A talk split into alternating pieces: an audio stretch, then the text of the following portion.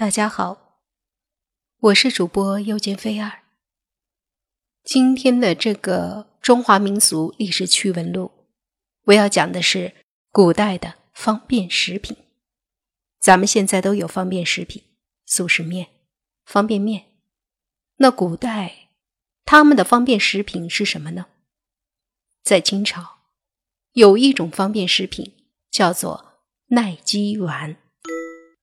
做法是这样的：整半锅糯米炒到发黄，然后倒出来晾着；再整半锅红枣，蒸熟后去皮去核，也在那里晾着晾凉。然后用大厨使劲捣，把糯米和红枣捣烂、捣均匀、捣成糊状，再挖出来，团成鸡蛋大的丸子。铺在苇叶上晒干。清朝人李化南说：“这种耐饥丸最能耐饥，吃一碗饱半天不饿。”这种耐饥丸倒是可以用来做我们现代女生们减肥用的食品哦。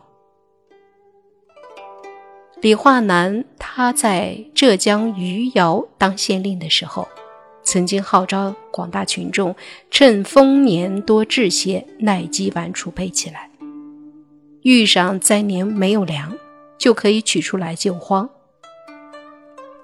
在宋朝，他们有一种方便食品，叫做谷垛，这是一种带馅儿的食品，是面食，做法比水饺和馄饨都要复杂一些。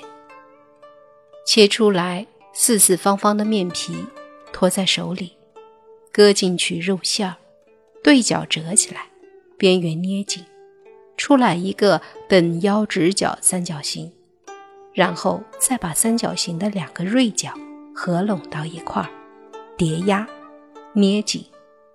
成品呢，像花骨朵儿一样含苞待放，然后再放入油锅炸黄。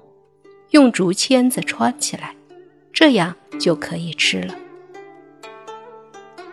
在小说《水浒》里面，武松要为哥哥报仇，拉来街坊做证人，问王婆道：“王婆，你隔壁是谁？”王婆说：“他家是卖骨剁的。”说明王婆的邻居就卖这种方便食品。王婆嘴馋，估计吃过不少。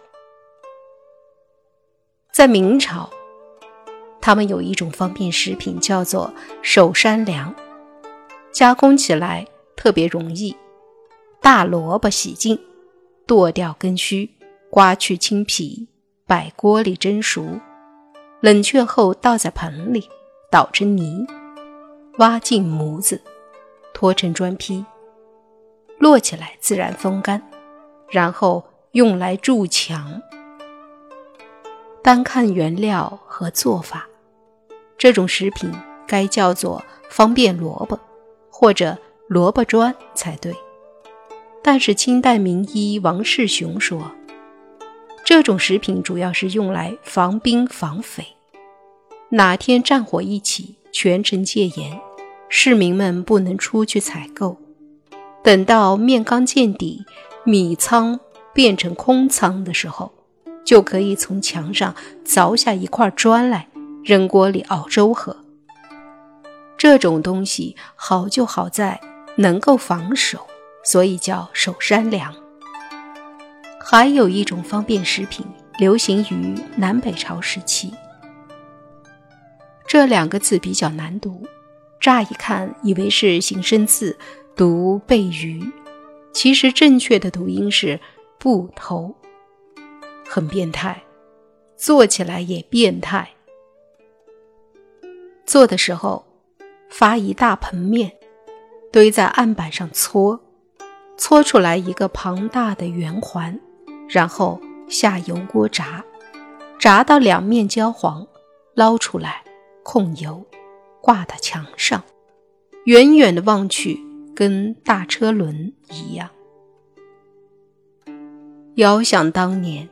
南北朝的前辈们驾车上路，车后面会挂一只炸好的，这种叫做布头的方便食品，就像今天我们的车后面必定挂一个备胎那样。走到半路，前辈们饿了，把备胎取下来抱着啃，咯吱咯吱的香极了。